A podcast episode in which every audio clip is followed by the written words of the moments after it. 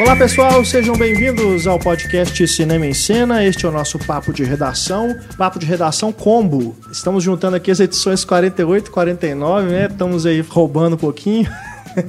porque a gente teve né, dois programas temáticos seguidos, né, o do tributo ao James Dean e os filmes da infância. Então a gente ficou uma semana sem fazer papo de redação. Vamos neste programa comentar todos esses filmes que estrearam desde o nosso último programa. A gente tem aqui, por exemplo, a nossa pauta. Perdido em Marte, de Ridley Scott, né, ficção científica com Matt Damon, já está em cartaz aí há algumas semanas. Temos também A Travessia, novo filme de Robert Zemeckis com Joseph Gordon-Levitt, esse recém-estreado, né? Assim como Bata Antes de Entrar, Knock Knock. com Keanu Reeves, de Eli Roth. Temos também a nova versão de Peter Pan, Nossa. com Hugh Jackman, não fazendo o Peter Pan, mas Mu- é, fazendo Graças a Deus, né? o vilão do filme. Nem o Capitão Gancho. Apesar de ter o Capitão Gancho. E ainda temos outros filmes aqui né, na nossa pauta, como por exemplo o documentário sobre Keith Richards, Under the Influence. lançado no Netflix. Temos ainda In Your Eyes, um romance. Que não é a música dos anos 80. Não, um romance escrito por Joss Whedon, também disponível no Netflix. Possessão do Mal. Nó, esse é bacana. Fantástico. Michael Do King. demônio. E ainda Um Amor a Cada Esquina. Esse é um lançamento de agora, né? Acabou É o- de chegar aos cinemas, o novo filme do Peter Bogdanovich, Querendo ser o Woody Allen. com, com o Owen Wilson e a Imogen Putz. Putz. Eu sou o Renato Silveira, aqui comigo na mesa, Antônio Tinoco, Olá. Stefania Amaral, Oi. da equipe Cinema e Cena, Marcelo Seabra, Opa! do blog O Pipoqueiro. Já tava tendo crise de abstinência, ué. Uma semana sem Não gravar. Como assim? Se bem que, Se bem que... Pá, parará, pá, pá, pá. em breve, Em breve. to be É, continued. em breve no passado, no futuro. Isabel Wittmann daqui a pouco conosco, participando por telefone. Nosso e-mail para você que quiser entrar em contato é o cinema@cinemaencena.com.br. Utilize também nossas redes sociais, Facebook, Twitter e Instagram. Deixe o seu recado também pela hashtag podcastcsc. A edição e a mixagem do nosso podcast por Eduardo Garcia. Começamos então o nosso programa falando sobre a travessia.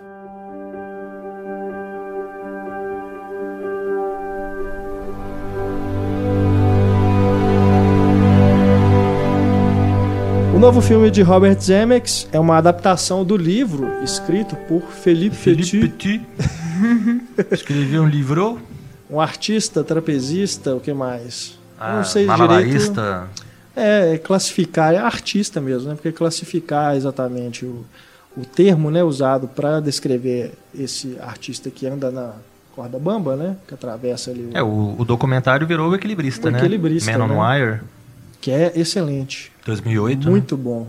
Muito Ganhou o bom Oscar, mesmo. inclusive, de do melhor documentário, né? James É. Marsh, diretor. E, e, inclusive, já aproveitando que a gente tocou no documentário, é, essa história ela é tão é, absurda, É. né, que eu acho que nem a ficção, no caso do filme do Robert Zemeckis, consegue transmitir o que foi aquilo, né, que o Philippe Petit fez ao atravessar as Torres Gêmeas em cima de um cabo de aço. Por isso que eu acho que o documentário ele acaba tendo um- uma qualidade é, Uma verdade maior. é uma ver- passa uma verdade maior, ainda assim absurda, mas também por a gente ter o próprio Philippe Petit, que ainda é vivo, É. né? Tá com 66 anos, é, narrando pra gente, né? Contando como que foi é, essa história. E no caso do filme do Zemeckis, a gente tem o Joseph Gordon-Levitt narrando essa história pra gente, né? Se dirigindo ao espectador desde o comecinho do filme.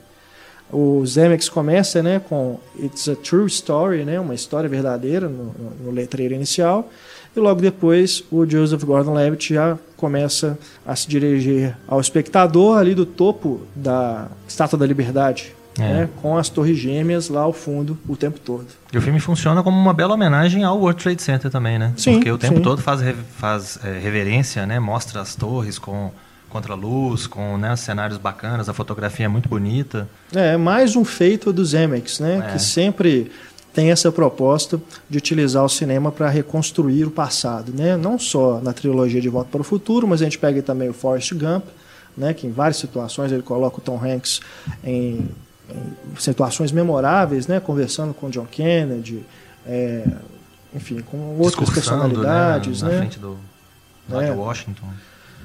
É algo que os Zemeckis sempre gostam né, de brincar né, com as, todas essas possibilidades que o cinema propõe. E aqui com o, a travessia não é diferente. Né? A reconstrução que ele faz do, do World Trade Center, a gente sabe que tudo ali é computação digital.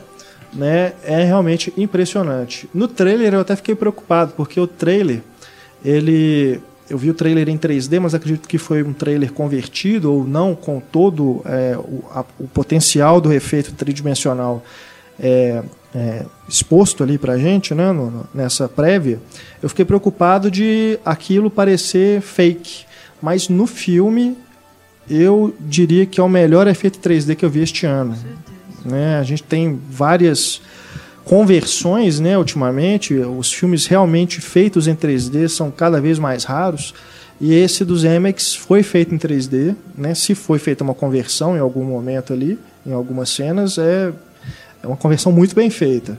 Mas os efeitos, né, da tridimensionalidade ali, principalmente nas horas em que eles estão ali no topo das torres, Cara, é impressionante. Dá, dá, não chega a dar aquele frio na barriga, não, para quem tem um pouquinho de medo de altura, mas dá essa sensação mesmo de você ter, ter aquele, aquela profundidade, né? É realmente impressionante. Eu tive o frio na barriga. Teve. eu tive o frio na barriga na versão 2D. Imagina Nossa. se eu tivesse ido na 3D, é. eu ia chorar igual a criança. Fica Agora, segurando a cadeira. Eu não vi o, o filme, infelizmente, mas você disse que ele realmente perde um pouco a força, né? Por não ter esse fator de ser verdade, né? Mas acredito que a ficção ganha justamente nessa hora, né? De dar, às vezes, o ponto de vista dele ali no, no topo, né? De realmente ter uma, ser uma experiência mais imersiva. É, porque ele reconstrói essa travessia de uma forma que o documentário é impossível é. dele fazer, né? Porque não, não tem como aquela câmera aérea né, ter sido usado na época, apesar da gente ver um helicóptero lá em cima, né, mas aquele helicóptero é da polícia, não foi o Felipe Petit não utilizou nada, drone nem nada para poder filmar aquilo, né? Acredito que se fosse hoje, talvez ele é, lançaria mão desses recursos mais modernos para poder documentar esse feito. Mas realmente ali o Zemeckis consegue reconstruir, né, não só esse ambiente das Torres Gêmeas, mas também o feito em si, né? Não só a primeira travessia, mas a volta, depois as horas, as horas que ele está fugindo da polícia. Eu estou falando isso porque é um caso verídico, né? A mesma coisa da gente falar que o Titanic afunda no final do filme. Sério? Né? É um caso verídico, apesar de não tão conhecido, né? Acredito que muita gente vai assistir ao filme sem ter visto o documentário e sem ter conhecimento dessa história, porque foi justo na inauguração do, do World Trade Center, né? 1974, né? né? As torres ainda estavam acabando de ser construídas, já funcionavam em alguns andares, mas ainda não estavam totalmente abertas. E realmente o, o, o que eu acho bacana do filme também, dos Zemeckis, é que ele volta um pouco a esses Zemeckis é, bem humorado, né, do que a gente conhece dos filmes mais dos anos 80 e 90. É, não é escuro igual o Voo, por o exemplo, voo, né, que é bem deprimido assim. Exato, é. é.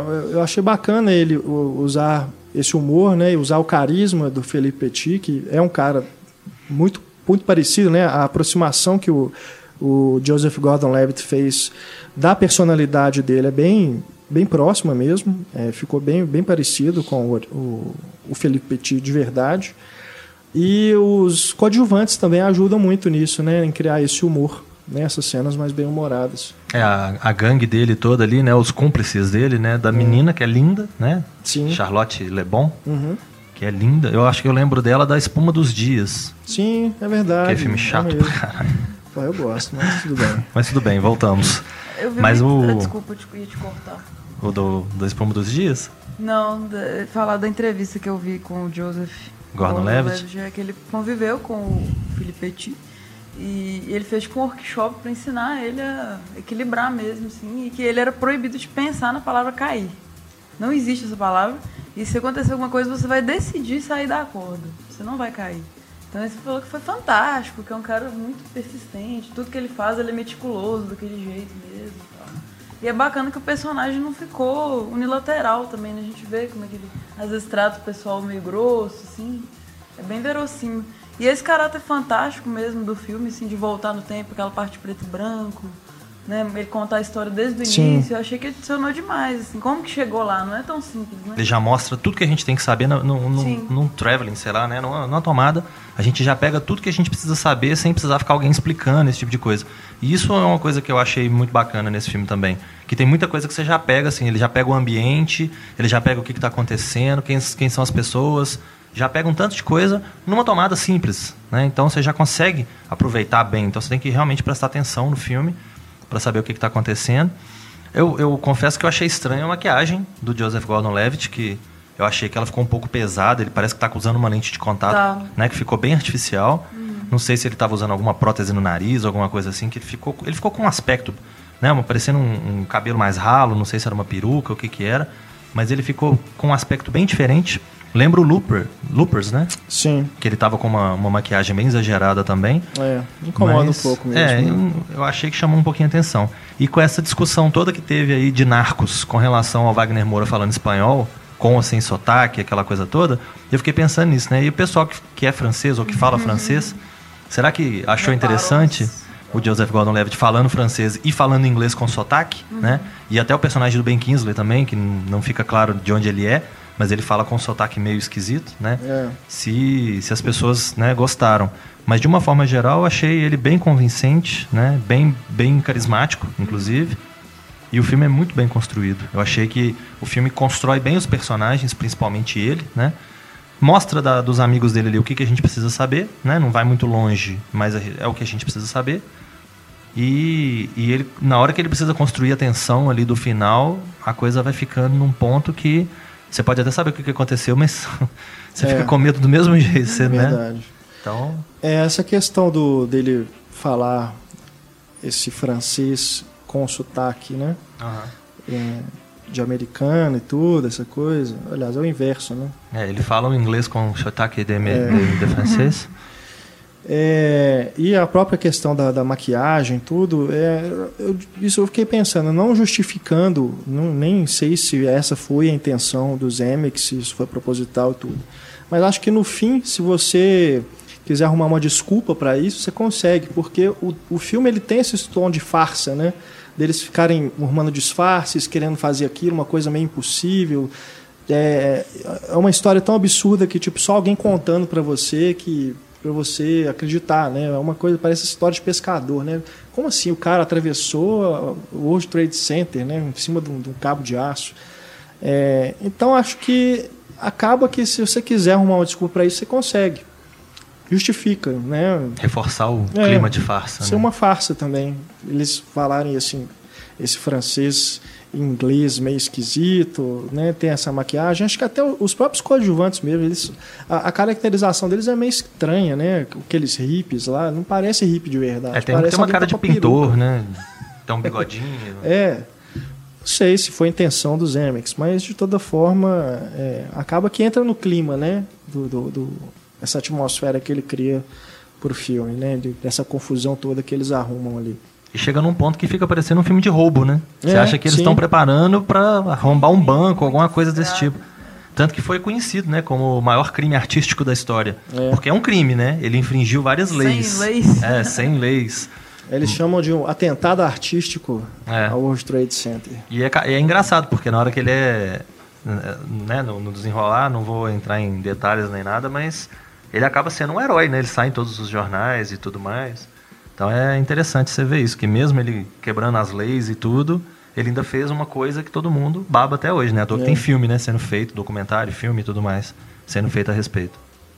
Eu não sei né, se o filme terá força para Oscar, porque já está sendo cotado né, nessa pré-pré-temporada de Oscar.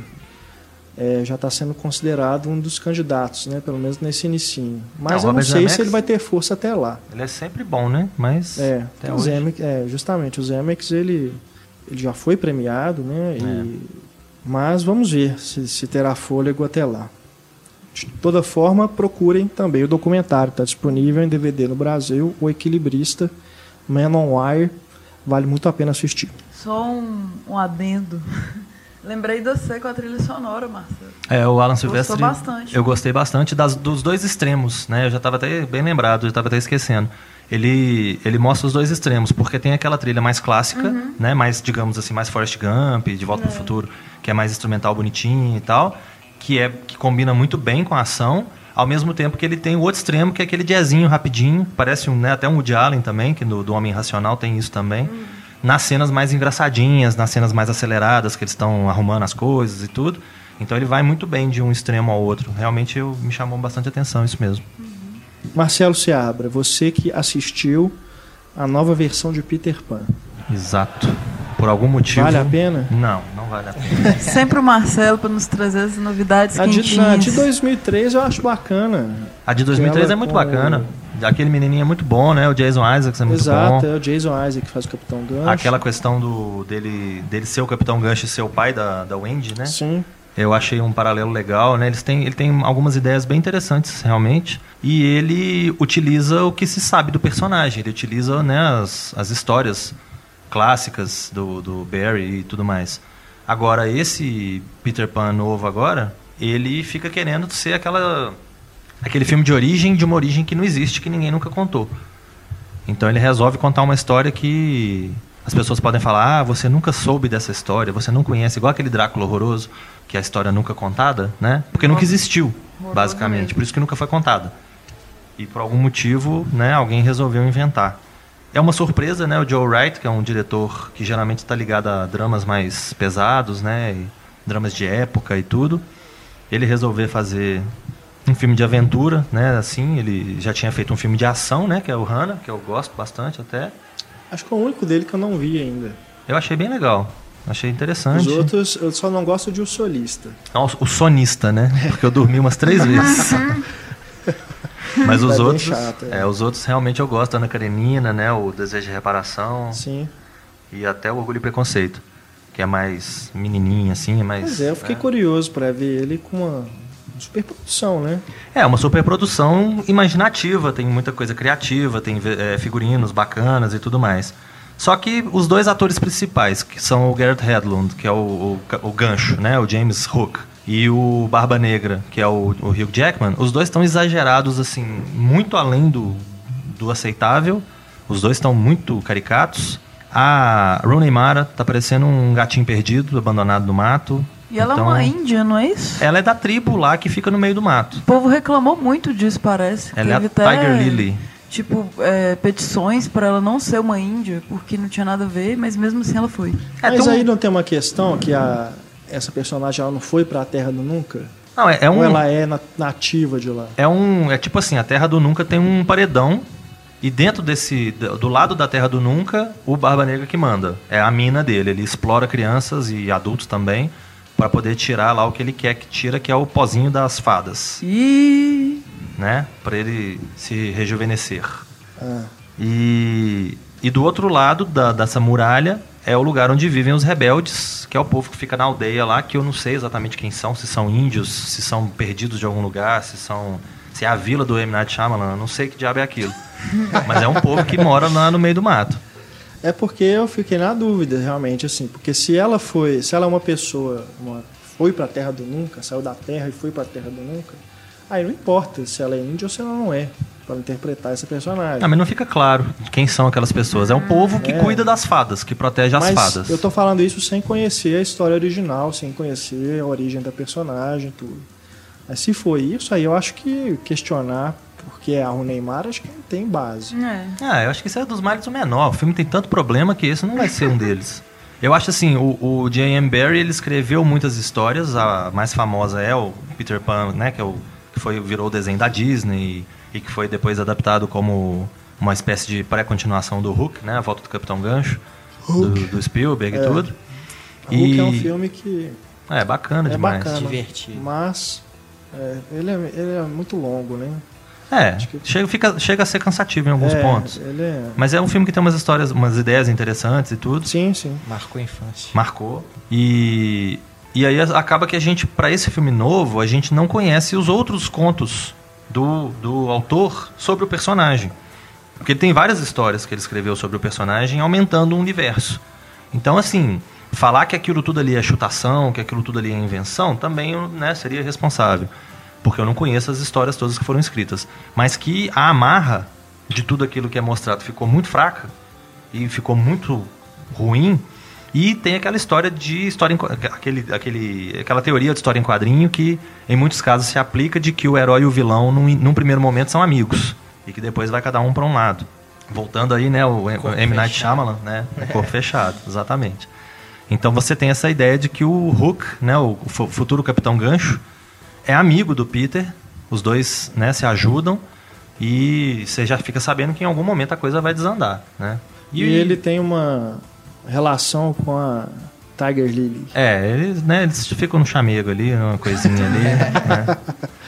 E ainda tem uma coisa completamente esdrúxula, que é o uso de música moderna né, no meio do filme. Então a gente tem duas músicas utilizadas em momentos ali que são utilizadas por algum motivo, ao invés de criarem um grito de guerra ou qualquer coisa assim, utilizam músicas já existentes. Então é muito estranho. Não né? usa é... clocks, não, né? Não, não usa Não, não, porque é uma música que encheu o raio do saco, viu? Com todo ah, respeito aos fãs do Coldplay, mas. E teria Nossa. tudo a ver com o jacaré, né? Com o crocodilo, né? É. O, o, crocodilo do relógio, né? Clocks. Mas nela não. Eu, eu não lembro se ela foi usada só no trailer do Peter Pan de 2003 ou se ela é da trilha do filme. Se ah, ela é. toca nos créditos, enfim. Mas eu lembro que foi na época. E a, até hoje, né? Toca essa música. É, e o filme ainda tem uma, uma quebra muito estranha, porque ele começa parecendo que vai querer ser aquela coisa séria, né? A versão real, pé no chão, da história do Peter Pan. Então ele começa no meio da guerra, num orfanato escuro e tudo. Aí quando você vê a freira que cuida do orfanato, você já percebe que tem alguma coisa errada. Porque ela é extremamente caricata também, ela é a vilã. E aí quando começa a cair piratas do teto pendurados em corda e começa a roubar as crianças parecendo um circo de solé, aí você já sabe que tem uma coisa muito errada. E aí daí para frente vira uma bagunça, uma bobagem e não vale não vale e o tempo a, da sua vida não. A Terra do Nunca ela lembra Pandora mesmo do Avatar, igual no trailer ou é só a impressão que eu tive? Não, a Terra do a Terra do Nunca propriamente dita é uma mina.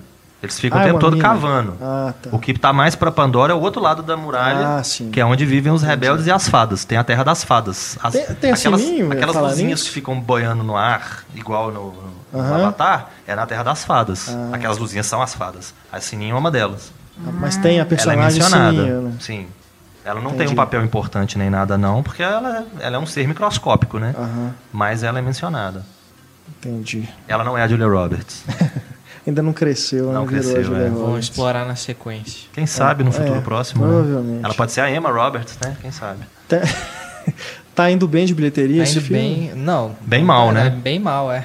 é ele, ele, Apesar ele... que no Brasil tá até que tá indo bem, né? É, depende muito do ponto de vista, né? Se você for ver assim, ah, um dia de exibição ele fez não sei quantos milhões de dólares. Tá. Só que somando o que ele fez nos Estados Unidos, que se eu não me engano foi alguma coisa perto de 12 milhões, 15 milhões, uma coisa assim, mais outros 30 fora dos Estados Unidos, dá um total de 40, se não me engano, 47 milhões que ele fez para um orçamento de 150.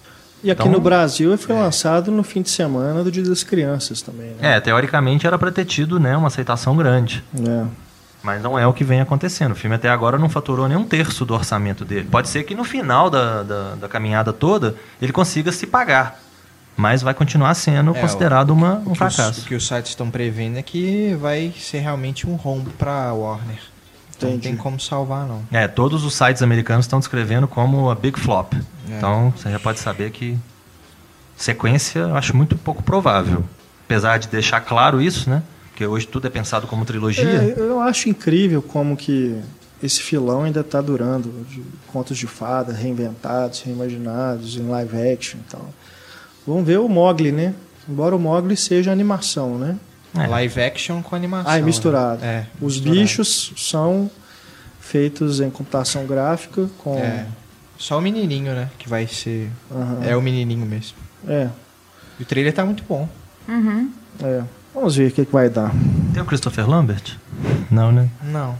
Grace Stock? Ah, não, se bem que ele era Tarzan, né? Então, esquece. Marcelo Seabra, aproveitando Eu. ainda a sua presença aqui também chegou aos cinemas recentemente A Possessão do Mal. Tickle Monster. Que é uma coisa fantástica, né? Afinal de contas, vai ser possuído por o que mais, né? só, só podia ser a possessão do mal, não vai ser a possessão do bem, né? Olha, eu comecei a ajudar as pessoas na rua de uma hora para outra. Eu fui possuído pelo bem, né? É difícil. Então, Esse filme que é um cara que não acredita, ele é muito cético, não acredita É. nem em Deus, nem no diabo, nem nada, e quer provar isso fazendo um experimento em vídeo. É, ele já era um cara cético, e aí ele perde a esposa. E além dele estar, né, naturalmente puto da vida e desiludido e tal por ter perdido a esposa, ainda tem um, um agravante que ele perdeu a esposa depois de um conselho de uma suposta vidente ou qualquer coisa assim. Certo. Então isso faz com que ele fique mais puto com o além, né? Se é que o além existe. E aí ele faz a coisa mais estúpida que a gente já viu alguém fazer, que é falar: a partir de agora eu vou desafiar todas as forças ocultas. E aí ele começa a visitar todo mundo que alega ter algum tipo de poder ou ligação ou qualquer coisa assim com o ocultismo para usar o próprio corpo como cobaia.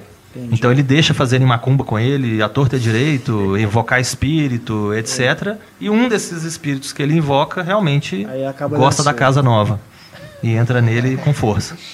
E ele é, ele é usado aquele, aquela estética de É, aquela estética de paranormal. found footage, né? De, de filmagens perdidas, que é ridículo. Em algum momento ele até fala, né? Eu espero que quem achar essas imagens vá mostrar que eu não era uma pessoa ruim ou qualquer coisa desse tipo, mas que, né, que estava fazendo coisa Ai, ruim. E você tem várias tomadas que você fala assim, como, gente, se esse cara que tá filmando, se a câmera que ele botou ali no canto, como, como que ele conseguiu esse take, né? Esse enquadramento, esse ângulo. É, é muito fraco, tem várias cenas muito ruins. O, o que o Antônio sempre reclama de filme de terror, né? Aquela, aquele susto fácil, né? Do gato caindo na sua cara. aquelas coisas, é, do nada. Toda hora. Toda hora, tenta te Nossa. dar um sustinho, né? O cara olhando pra câmera e fazendo careta, dando grito. Tem uma hora que. Tem uma foto, tá até no pipoqueiro ilustrando lá. Ele parece o Hulk, porque o, a filmagem noturna ele fica verde, né? Então ele tá horroroso. Ele tá fazendo careta, olhando pra câmera e verde. Então é um filme, assim, muito ruim. A premissa poderia ser até interessante, né? Essa questão de vou tentar desmistificar. Não, é, com certeza. Premissas é, fracas, né, já viraram filmes geniais. né? E o Na contrário. mão das pessoas certas, né? É questão de, de direção mesmo. E todos novatos, né? O diretor, o ator, então ninguém pouca, conhecido. pouca né? coisa, é uma participação ou outra num CSI aqui, É. num Law and Order ali, uma coisinha pequena aqui e ali. Uma pena, porque E pega lugar no cinema de filmes que talvez mereciam Pois muito é. mais, né? Exato. E a gente já vai entrar aproveitando, né? Vamos falar sobre filmes disponíveis no Netflix. Tem o documentário original da Netflix Isso, bem- sobre o Keith Richards. Bem bacana. De um diretor que está acostumado a fazer documentários, que já fez documentário sobre Johnny Cash, já fez é, o Brian Wilson, já fez uma porrada de coisa nessa linha. E é um documentário que acompanha o Keith Richards durante a gravação de um álbum solo dele. Coisa que muita gente nem sabe que existe, né? Uma carreira solo do Keith É, Richards. Porque eu todo não mundo... sabia. É, todo mundo só pensa nele como Rolling Stones. E ele conta um bocado da, da carreira dele, das influências dele, principalmente. Né? O filme é muito sobre blues, porque foi o blues que influenciou aqueles amigos né, a se reunirem ali na década de 60 e formarem a banda. O Rolling Stones, inclusive, né, o, o nome da banda veio de uma música do Muddy Waters, então que era o grande ídolo deles, com quem eles chegaram a tocar, inclusive, né, que eles valorizam muito até hoje. Então é um documentário interessante. Eu acho que ele, ele peca por duas coisas. Uma que ele fica muito parecendo ser promoção do disco, porque ele foi lançado exatamente no momento em que o Keith Richards está lançando o disco. Então ele fica muito tempo falando de como é que foram as gravações, como é que foi a composição das músicas. Pega um pouquinho esse lado do, do Keith Richards de frontman de banda. Ele fala até que ele passou a entender melhor o Mick Jagger, né? Porque ele sabe a, a- importância que tem o cara que está ali na frente. Porque dessa banda que ele montou, ele que está ali na frente. Então é interessante nesse ponto, mas ao mesmo tempo fica com essa cara de propaganda e fica um pouco raso no que diz respeito ao Keith Richards, porque foca muito esse trabalho dele, Entendi. mas não, não- não- ele até brinca num determinado momento que é interessante desmistificar ele, porque as pessoas pensam Keith Richards pensam num cara se acabando em uísque, cigarro o tempo todo e droga, né? Ele É. fala isso rindo até em um determinado E momento. o nome do documentário é uma É. brincadeira com isso. Né? né? Under the Influence, né? No caso é a influência do blues, né? Claro. Mas fica claro que pode ser outra coisa. E ele até brinca isso, né? Que ele quer des- desmistificar isso um pouco, que se ele fosse fumar, beber e usar droga igual as pessoas pensam, ele já teria morrido há muito tempo, Ah, isso é bacana. né? Então eu acho que poderia ter ido mais longe. É um documentário sim. curto, né? Sim. Uhum. Tem, eu acho que uma hora e meia, uma coisa assim, em torno de uma hora e meia. E fica um pouco raso em alguns pontos. Mas os pontos que ele trata são bastante interessantes. Eu acho que é um documentário interessante para quem gosta de música. Não só dos Rolling Stones, mas É mais sobre a obra do que o artista. né, Exato. no fim das contas. sobre a obra, inclusive, mais atual, né? Mais atual. Porque eles, eles chegam a, a passar por algumas gravações icônicas. Ele chega a mencionar como que foi, por exemplo, a gravação de Sympathy for the Devil, de Street Fighting Ah, Man, legal. de algumas músicas né, mais famosas, mas para poder linkar com o que ele está falando do, do presente. Então ele volta, conta algumas coisas, tem muitos depoimentos de muitas pessoas né, ligadas a ele, pessoas que na maioria eu pelo menos não conhecia, mas são pessoas que hoje compõem a banda dele, que é esse projeto paralelo. Ele chega a mencionar que ele e o Mick Jagger, como qualquer par de irmãos que você possa conhecer, brigam, né? Então já teve intervalos de cinco anos que os Rolling Stones ficaram sem contato nenhum. Se eu não me engano, de 85 a 90 ou por aí, eles simplesmente não encontraram, não fizeram nada, não gravaram, não fizeram show, não fizeram nada. E foi a oportunidade que eles viram de seguir carreira solo, né? Foi, se eu não me engano, foi a época que o Mick Jagger gravou com David Bowie, por exemplo, Dancing in the Streets. Certo. Então ele chega a dar um- um- uma satisfação assim de determinados períodos do que, que aconteceu, do, né, do que, que eles estavam fazendo. E por isso, por essa curiosidade toda, por mostrar essa questão do blues e tudo, eu recomendo até para quem não é fã dos Rolling Stones. É uma visão bacana. Tem o Johnny Depp? Né, o filho, né?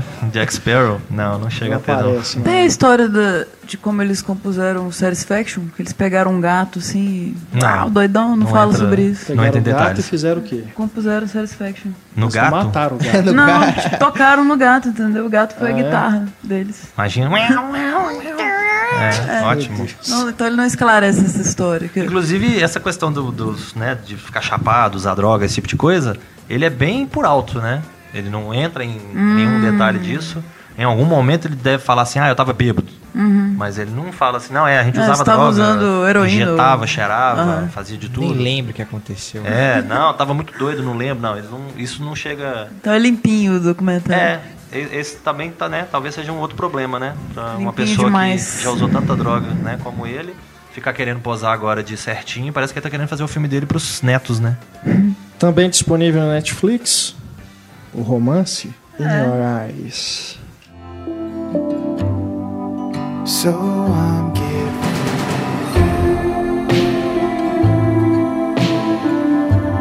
to the trouble. Não foi nem traduzido, né? Não, ficou assim. Se você procurar lá no Netflix, você procure por In Your Eyes, que é um romance misturado aí com algo sobrenatural, escrito pelo Joss Whedon, né, dos Vingadores, Firefly, Buffy. Um filme que tem coisas interessantes, Sim. mas que no filme pareceu algo assim. Ah, O Joss Whedon escreveu assim, ah, deixa eu dar outra pessoa dirigir. Ele escreveu com 28 anos. Né? Então, tipo, é uma coisa velha. Assim, ele escreveu em 92 É. e esperou, esperou e aí chegou o momento. Tem mais, né? Tem que me preocupar com os meus Vingadores. eu vou deixar outra pessoa dirigir. Nossa, e parece que não roteiro. tinham dinheiro, assim, porque contrataram os piores elencos do universo, assim, que eu já vi reunido, exceto a Zoe Kazan, obviamente. E o Não garotinho. são tão ruins assim, não. São péssimos, Renato, por favor. Não. Não. é possível. Eu achei a pior coisa do mundo os atores. Não, é pra, é- eu acho que não só o elenco, como a produção como todo tem muita cara de TV. Uhum, parece né? mesmo. Então me pareceu o elenco é, padrão de série de televisão. O drama da semana, Mas né? ruim demais o pessoal. Não Cruz credo, aquele marido dela, assim, nenhuma conexão com ela, sabe? É, não são atores do alto escalão, né? Mas eu acho que cumprem. o- Batem cartão, É, talvez.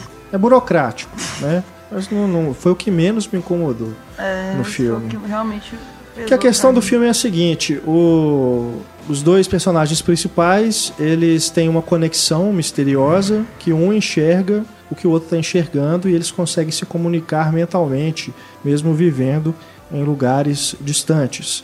Né? Essa conexão eles descobrem na infância, no momento em que a menina sofre um, um acidente com um trenó, né?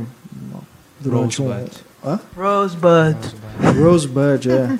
E depois, mais tarde, né, eu não entendi por que, que tem esse salto no tempo e fica sem explicar por que, que eles não continuaram se comunicando. E em certo momento eles têm uma conexão mais forte, que eles começam a, a conversar mesmo um com o outro, escutar a voz um do outro dentro da cabeça. Tipo um WhatsApp sem WhatsApp. Exatamente. Né? Uma metáfora para essas Exatamente. conversas virtuais que a gente não tem. Não tem ninguém ali fisicamente, mas você tá conversando com a pessoa.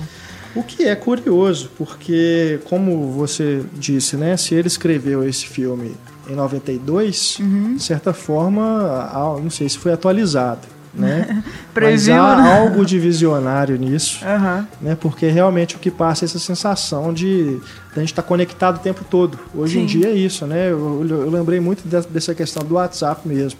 Você está fazendo uma coisa e de repente você conta isso para alguém, pra uma, uma amizade sua que está longe para danar. Às vezes surgiu de repente, igual o Né? caso deles. É, né?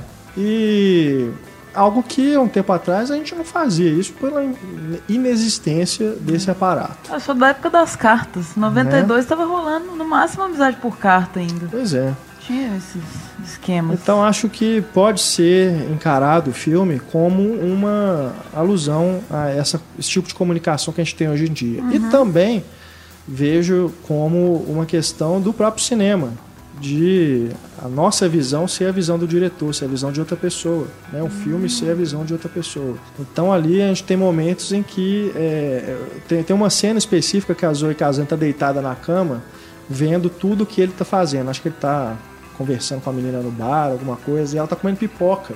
Parece que ela está É, vendo um filme, né? a situação deles. Então acho isso também bacana. Então essas coisas eu acho legais assim no filme, ele levantar essas questões, né? Mas de um modo geral é um filme bem água com açúcar, né? Aquele romancezinho da sessão da tarde, Ai, é né? lindo. Que não vai muito além disso não. É, eu gostei do romance, eu achei realmente muito bonito, assim, essa, essa conexão dos dois e, e as consequências, o literal impacto físico que eles têm mesmo quando um. Então parece que um vai proteger o outro, né? Pra não sofrer, porque é espelhado, literalmente, né? Uma coisa, uma relação espelhada, tem até a ver com espelhos mesmo. Isso eu achei maravilhoso. Mas pra mim só tinha que ter os dois no filme, que o restante inteiro estragou. É. Assim, de, de produção mesmo, fajuta, de, de elenco. Pois é. Achei o elenco ridículo. Tipo, se eu for pensar em cinco filmes com o pior elenco da história, eu vou pensar nesse como um deles. Porque Não, eu achei também as não. atuações medíocres. Horripilantes. Mas o menino eu é gostei. Eu gostei tanto. dela e do menino. Bastante. O menino é um amorzinho. O que mais? Aí tem uma, parece que tem uma incongruência, assim, de, em relação ao clima. Que no, no Novo México deveria estar muito frio também, ao mesmo tempo que onde ela estava. E não, Hum. e ele tá com calor lá e tal. Isso É, é, isso fica muito claro pelo filtro que eles usam, né? Uhum. Porque todas as cenas deles são laranjas é. e as cenas delas são azuis. Sim. Né? Outra Até pra aquela bobagem. coisa alma gêmea, vamos completar e tal. É. É tipo crepúsculo, um tá no inverno, o outro tá no, no quente. se encontrarem. Não, mas não, não- eu não achei bobo igual Crepúsculo, assim, não. Achei um Ah, romance eu mais, achei. mais legal. Tudo bem que tem vários clichês Bem em relação a. Velho. Principalmente na, na- indo mais pro final, assim, vai ficando um clichê. Só de ter esse salto no Mas- tempo que vocês mencionaram aí, de que nesse período não acontece nada. Eles têm não que ser tem- adolescentes. Aliás, adultos, eles já são adultos. Pois é, e o que, que aconteceu nesse É, tem buraco um aí? diálogo, né? Que eles mencionam É. algumas coisas. Tipo, ah, você lembra você disso tava tal, tal, Onde você mas tava tal época, tudo. É muito forçação, né? Só pro roteiro avançar mesmo. É, tem vários momentos constrangedores, com certeza. Tinha hora que eu olhava pra tela e falava, não tô acreditando que tá acontecendo isso. Assim. Então quem, quem ainda assim quiser eu- ir no Netflix, fica com o Keith É, Richards. Então não, é eu acho que se Não, você, mas é uma tipo, coisa a se É legal destacar. de assistir, é um filme legal, assim. É que ele termo. tem a, a cena em que Não, eu até Ah. sei, meu Deus. uma pseudo-conjunção carnal Oh, é bonita né? demais a é cena. a melhor cara. masturbação da história. aquela, né? Excelente aquilo. Excelente, ficou muito bonito aquilo. Mas vocês falando que o filme era água com açúcar. Ah, é. Não, tá vendo? Tem até uns momentinhos ali. mais Mais clímax. picantes. É. Enfim. In Your Eyes, então. que mais, que mais, que mais? A trilha é meio nhé, né? A trilha sonora é meio bobinha, tem uma É, música não. country, assim. Mas é lindo. Não. É bem, bem geração crepúsculo mesmo. Eu gosto da Zoe Kazan, assim, ela, pra mim, Ruby Eu também Sparks gosto, é- mas- Tudo bem que aquele o What If, é, é é- eu achei o melhores. If pior do que esse. Será que? Eu, é, o Será Cê- que? Mesmo? Você gostou tanto Eu desse gosto, filme? não, não é que eu gostei tanto desse filme, mas eu achei ela melhor nesse filme. Eu vou recuperar o áudio do podcast em que você fala sobre Será que? Será que não é ruim, mas esse filme ainda é mais interessante do que Será que é menos, menos padrão do que Será É, que, vamos então dizer assim. agora me desanimei a ver Será Mas que? o Ruby Spark é maravilhoso. E ela que escreveu, a diva da sua casa. In Your Eyes, então, disponível aí no Netflix. Fazemos contato agora com Isabel Wittmann, agora em Manaus. Né? Ela esteve aqui conosco há pouco tempo no estúdio. Agora voltamos a falar com ela pelo telefone. Isabel, tudo bem? Oi, tudo bem? Tudo jóia. Vamos falar sobre a Perdida em Marte.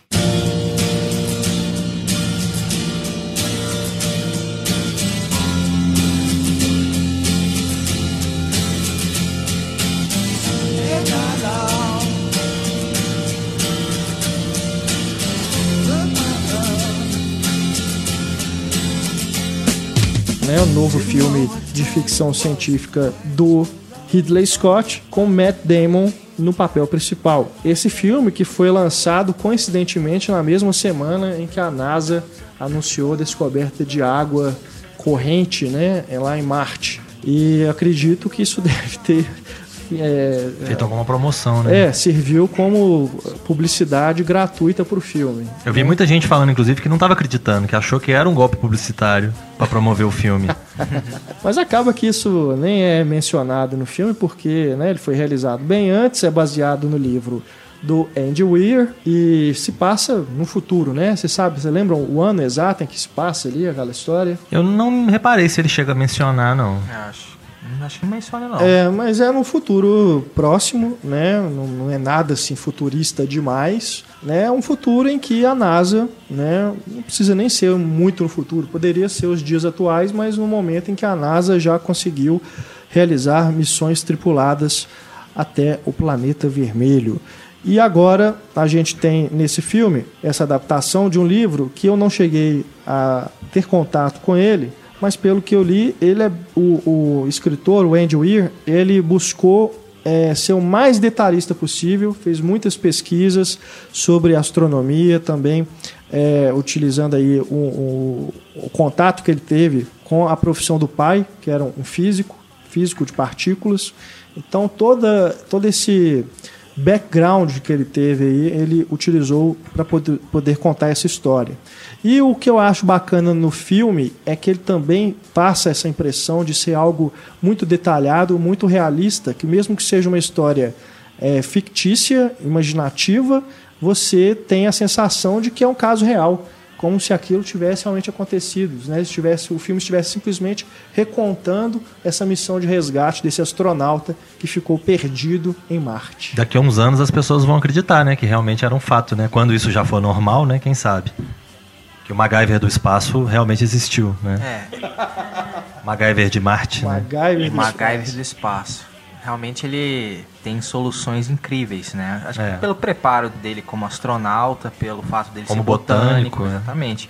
Ele já tá, tipo, a léguas de distância de da gente aqui, por exemplo, né? Que É, digamos Marte que da- morreria em dois segundos. Da tripulação ele foi o melhor a ter ficado, o né? melhor ter ficado. Se outro fosse outro, teria morrido mais rápido, né? É. Se bem que tem um cara lá que consegue construir uma bomba, Uma bomba com né? açúcar, né? açúcar, né? Mas, enfim, são pessoas que com certeza estão acima de nós meros terrestres, né? É.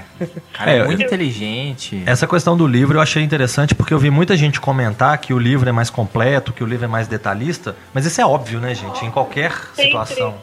Sempre o livro vai ser mais detalhista, vai poder contar coisas que no filme eles vão ter que arrumar um recurso para poder mostrar, né, para poder deixar claro. E uma coisa que eu acho muito bacana é que o, o- esse filme ele consegue mostrar o que ele quer, sendo divertido, sendo engraçado em muitos momentos, porque o personagem é um personagem, apesar da desgraça que tá ali se abatendo sobre ele, ele é um cara bem humorado, É, e o Matt Damon é super carismático, né? é, ele é muito bacana. A- uma as boa situações- escolha também, né? As situações que acontecem com ele ali são muito legais e a gente entende o que está acontecendo, a gente consegue acompanhar o que está acontecendo sem precisar daquele discursozinho mequetrefe do, do Interestelar, por exemplo, que ah, você não gostou do filme porque você não entende da teoria das cordas. Pega a teoria das cordas e né? amarra você mesmo Então eu acho que isso é um, é um mérito muito grande. O filme consegue passar uma mensagem, consegue divertir, consegue entreter. Não fica, pelo menos eu não percebi dele ficar pesado em nenhum momento, eu não achei cansativo.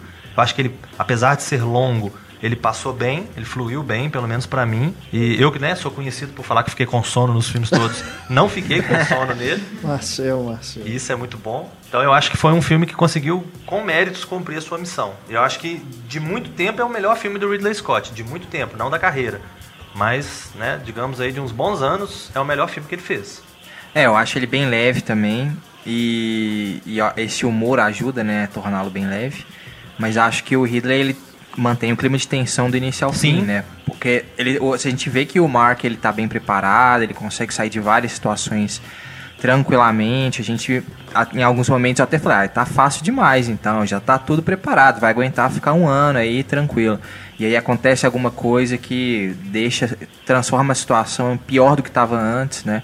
Então esse clima de tensão e, e, e tá no presente o filme inteiro. Imprevistos, né? Imprevistos é, esses acontecem. imprevistos eles pegam a gente de surpresa também, né? É. Porque você compra essa ideia de que, a- que as coisas vão se resolver. né? Suavemente, né? E o que acontece não é nada absurdo, é algo que realmente assim, poderia ter acontecido. É um, um deslize, né? Um, às vezes nem um deslize assim, por culpa dele, né? Ou dos astronautas da, da equipe que está querendo fazer o resgate.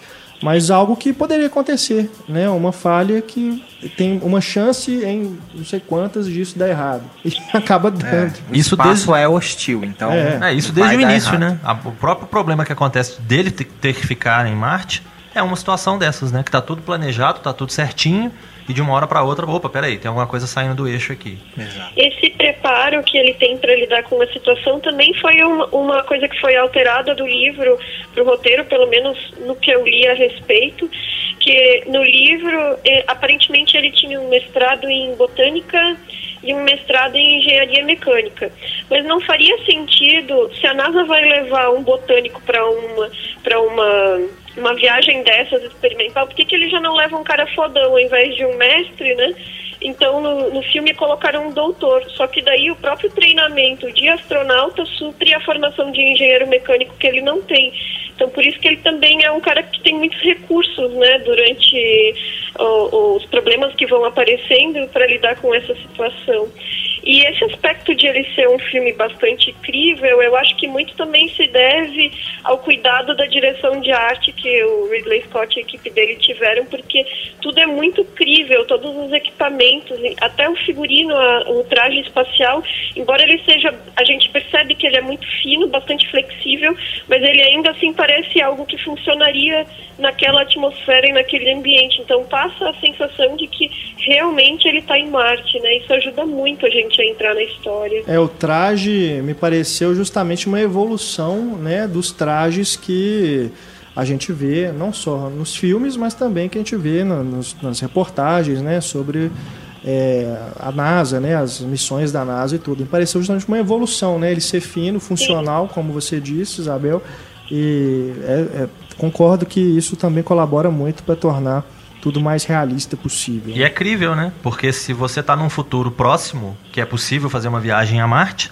por que não ter um uniforme que tenha sido evoluído, né? Sim. E essa questão da- do humor também é muito interessante, porque às vezes a gente acostuma lidar com ficções científicas que abordam questões mais filosóficas, existenciais e coisas do tipo. E esse filme ele não se preocupa com esse tipo de temática, não que a sobrevivência não esteja lá, mas ela não leva o personagem, o Mark, a refletir sobre a existência dele, sobre a- as- os aprendizados e tal. O que acontece é, é- parece que assim é o, o conhecimento que ele tem e a maneira como ele aplica é que leva a um encantamento e isso acaba funcionando também como uma, uma maneira de gerar o humor do filme. É, é uma abordagem diferente, mas também eu achei muito bom. Temos também uma personagem feminina forte, né? Que é a astronauta, a líder da equipe, vivida pela Jessica Chastain, né? Que é a mesma dupla do Interestelar, né? Novamente, o Matt Exato, é. Damon e ela, né? Dupla assim, né? Porque no É. Interestelar ele aparece e vai embora, né? Mas, de toda forma, a Jessica Chastain, nesse filme do, do Ridley Scott, eu gostei muito porque ela acaba tendo uma função muito importante. É, ela é a líder, né, da tripulação. É, as então decisões que ela toma, né?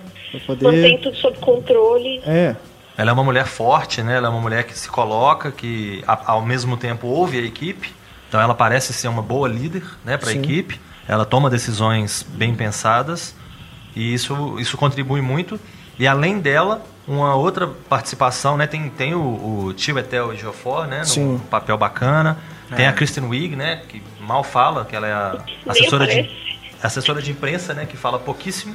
É, e, e serve de certa forma como alívio cômico também em É. algumas das cenas dela, né? Porque afinal de contas ela é comediante. E é Mas bom o- essa, esse elenco todo, né? Toda essa ajuda que ele recebe, porque se a gente for fazer uma relação com, sei lá, Robson Crusoe, Crusoe Aham. é um cara que tava totalmente sozinho numa ilha, sem a ajuda de ninguém, né? E ele, acho que até por causa disso que a Isabel falou dele, da alteração que ele passa ser mais física do que do que psicológica, assim, dele não questionar a existência, dele não apresentar, né, sei lá, um transtorno, desesperar por estar sozinho. Não, ele tem ajuda o tempo inteiro, né?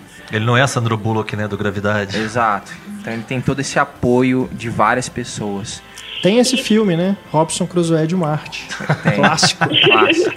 Mas isso também é interessante sobre o personagem, porque se a gente for comparar com outros filmes similares, até Apolo 13, sei lá, geralmente nessas situações que tem é, um, um personagem perdido no espaço, é sempre colocado um contraponto na Terra, que é ou é, é, marido, esposa, filhos, família, algum tipo de laço que se conecte à vida pessoal dele, né? E nesse caso, ele não tem vida pessoal. Ele é a equipe dele, ele é o trabalho dele, o foco dele é o trabalho dele. Isso também é outra dinâmica que é diferente no filme, assim. É, e o outro personagem que eu, que eu queria ressaltar, que eu achei muito bacana, é o Jeff Daniels, né? Que é o presidente da NASA, né? O diretor encarregado, sei lá. É. Que ele é o cara que, apesar dele ser amigo de todo mundo, do Xambin, por exemplo, né? Que é um outro cara importante lá da equipe. Ele, apesar de ser amigo das pessoas, apesar dele ter todo um, um- um trânsito bom entre eles, ele é o responsável. Então ele tem que dar a cara dele a tapa, ele tem que decidir se ele assume determinada situação ou se ele não assume determinada situação, porque no final quem vai ter que pôr na reta é é ele. É, ele se preocupa com a imagem da NASA, da corporação e tal, mas ele não é estereotipado do tipo É. vilão da história, né? Que É. quer só se preocupa com o dinheiro. Isso é um tá nem retrato aí pro muito Matt. É. Inicialmente eu achei que ele ia ser o xeri... o Inicialmente eu achei que ele seria o prefeito da cidade lá do Tubarão, o político É. que quer, né, assim, não, vamos manter as Vamos todo aparências, né, e tudo, mas depois ele realmente é, vai sendo trabalhado o personagem de uma forma que não deixa ele estereotipado. E É, o eu Xambin achei- é mais a razão ali, né? A emoção, na verdade. Ele seria a razão e o Xambin é mais emoção, mais preocupado com os astronautas, Sim. né? O que, que eles estão pensando. Então é um embate legal a dinâmica entre os dois. E ele ainda é a- responsável por uma piada engraçadíssima, né? Exato. O Xambé, uma referência, né? à carreira dele. É verdade. É muito achei bacana, o É né? personagem-. Achei o personagem do Jeff Daniels um pouco parecido com o dele no, naquela série Newsroom, assim, o- a postura dele. Não sei se é porque ainda tá muito recente, mas achei que ele não saiu muito daquele papel. Ah, ele ele não, é cínico, assim, né? Eu acho que na série ele é mais crítico, né? É, E nessa, nesse filme ele tá mais preocupado exatamente com a imagem, porque ele representa a imagem. Ele é aquele cara que fala assim, olha, doa quem doer, eu vou ter que fazer o que eu, que eu tiver que fazer para resolver o problema e para não manchar a imagem da instituição que eu represento. É, pode ser a postura de chefia que ele tem que ter nas- nos, nos dois personagens, talvez. Figurino também, né? Às vezes ajuda. É. Tá sempre arrumadinho e tal. E a trilha sonora é muito boa, né? Temos excelentes exemplos de David Bowie, Starman, tudo bem pensadinho, né? Ah, o David Bowie teve uma Hot época Star. inteira, né, de, de- de coisas espaciais, Zig Stardust, Space Oddity e tudo mais. Ele, David Bowie era essencial na trilha sonora. Minha Né? dúvida é se na versão dublada toca Astronauta de Mármore. É, ué. Entra nenhum de nós lá, ia ser bacana, ué. Mas é, sobre o o Ridley Scott, eu achei, cara, esse filme um dos filmes mais otimistas do Ridley Scott. Que geralmente ele faz filmes bem pra baixo, né? É. Esse filme eu achei bem pra cima. E bom que não tem o Russell Crowe, né? Deu uma respirada, né? Eu achei bem legal, assim, até se a gente pegar as Comparado com ficções científicas mesmo, né? É. São todas bem pra baixo. E é, os dramas também que ele faz, os, os épicos, né? São todos bem sombrios. Esse filme, né, por tudo isso que a gente falou, desse do personagem ser esse cara pra cima, né? Que tudo. E ser um filme também sobre trabalho em equipe, né? Apesar de ser uma história de um cara que ficou sozinho, né, lá em Marte, tentando sobreviver sozinho, ele depende muito dos outros, né? É, Todos trabalham pra, em função dele, né, para poder recuperá-lo. E todos pensam nele, né? É, é um filme, né, bem Acho que é um res- motivacional, cara. É, acho que foi um respiro mesmo que ele deu depois de Prometheus, né? Que tem aquela ambição de questionar a existência humana e as É. origens do homem. Aí ele falou, não, vamos respirar aqui uma ficção científica mais leve. Talvez tal. até pela morte do irmão e parceiro e sócio dele, né? Ele possa estar num, num momento que ele tá querendo olhar pra cima, né? Ele, quer, ele quer ficar mais otimista, porque de desgraça já basta o que acontece na vida, né? Que é algo que refletiu diretamente no Conselheiro do Crime, É. né, que foi o filme que ele estava realizando quando o Tony Scott morreu. No momento mais baixo, né? Mais deprimido é e, um tal. filme que com certeza tem uma carga negativa em função disso, né? Do, do momento de depressão em que ele entrou. Inclusive, dali. Inclusive tem que rever Sim. esse filme. Acho Sim. que teve, causou muitas más primeiras É, impre- impressões verdade. e ele tem que ser redes- redescoberto. Eu acho que ele É. tem uma quebra muito grande. Eu acho que ele vai seguindo num clima, num, num tipo de humor, né? Numa ambientação. E de uma hora pra outra ele assume uma coisa de emergência, assim, que tá tudo acontecendo. E aí começa a descer o morro pro pessimismo. Deve provavelmente, não sei se às vezes tem alguma coisa a ver, né? Com, Ele tem com uma versão do diretor, né? Que saiu é, no DVD. Então essa que eu não conferi ainda. Estou realmente devendo essa revisão ao Conselheiro do Crime.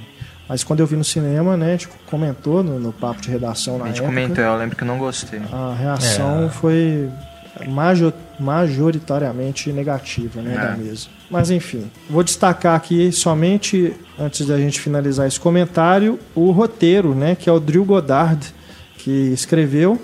Ele que vem aí de Cloverfield, Monstro e Guerra Mundial Z.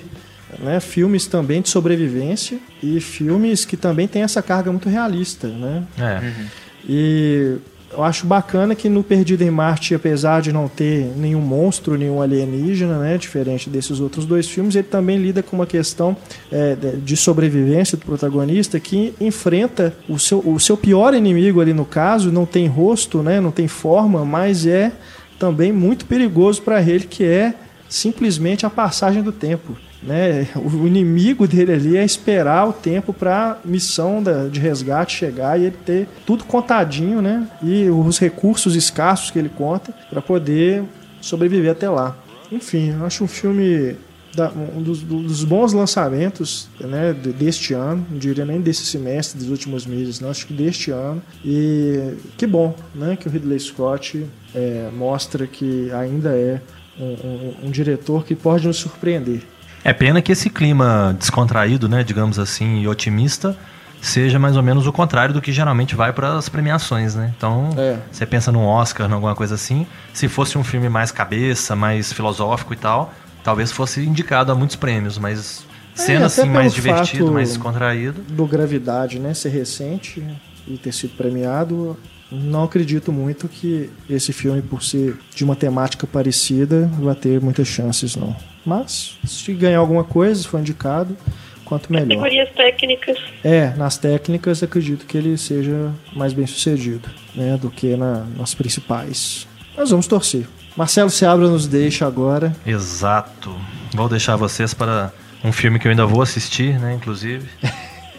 Muito obrigado pela participação, Marcelo. Obrigado mais uma vez pelo convite e não deixem de visitar o Pipoqueiro. pipoqueiro.wordpress.com. Já tem texto lá.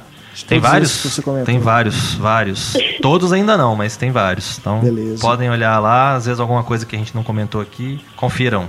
Beleza. Valeu. Recém-chegado aos cinemas, o novo filme de Peter Bogdanovich, depois de mais de uma década, né? 12 Parado. anos. Um Amor a Cada Esquina.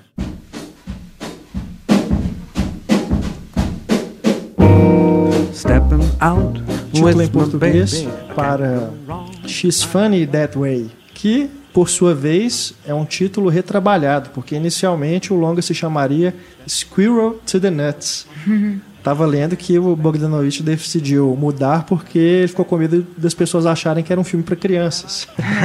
né? Porque Squirrel é esquilo, né? Esquilo é nozes para o esquilo, né? Que é uma fala, uma, uma piada, né? Recorrente. que é é recorrente durante o longa, que faz essa homenagem aos filmes lá dos anos 30, anos 40, né, as chamadas comédias malucas, né, as screwball Screwball. comedies, que a Ana Lúcia é uma especialista e grande fã, né, ela gosta muito de comentar e de assistir, lógico, sobre as screwball comedies. Ela inclusive já falou aqui com a gente, né, de algumas delas. Ah, Teve uma mostra recentemente aqui em Belo Horizonte só dedicada às comédias malucas, ela foi palestrante e tudo. Enfim, é realmente um gênero que a Ana Lúcia gosta muito e eu não sei se ela ainda se ela já assistiu a esse filme, né? acabou de chegar aos cinemas, está passando aqui em BH. Se ela ainda não assistiu, irei recomendar pessoalmente para ela. Acho que ela vai adorar. Vocês, que acharam? É bem legal, né? Principalmente por essa, toda essa referência aos filmes antigos, assim, ela ter crescido nessa fantasia de Hollywood. Ela quem? A é, Izzy, ou Isabela, né? Que ela quase que que são duas personagens em uma, né? Protagonista da, da Emoji Putz. Eu achava que era Emoji Putz. Emoji Putz. É, pelo menos eu acho que a pronúncia é essa, né? Imogen Poots. É, pelos dois Os aí. É uma atriz britânica, né, que está se tornando cada vez mais famosa. né? Eu, eu já tinha visto com ela o, o filme do Jimi Hendrix, né, o Hours by My Side, que a gente já comentou aqui no papo de redação, e também o Need for Speed, aquela bomba. Tive coragem de ver, não. Ela, mas eu vi que ela já fez vários outros longas. Acho, acho que ela tá no Extermínio 2 também, se eu não me engano. Mas é um bom filme, né? Uma boa comédia. Preserva muito da, dessa inocência, leveza dos filmes antigos, né? Desde os Ernest Lubitsch, que a Ana Sim. adora. Até Inclusive, Com referências claras a ele. referências. Essa é, piada né, do esquilo é de um dos últimos filmes do Lubitsch, É. né, O Pecado de Clanny Brown, de 46.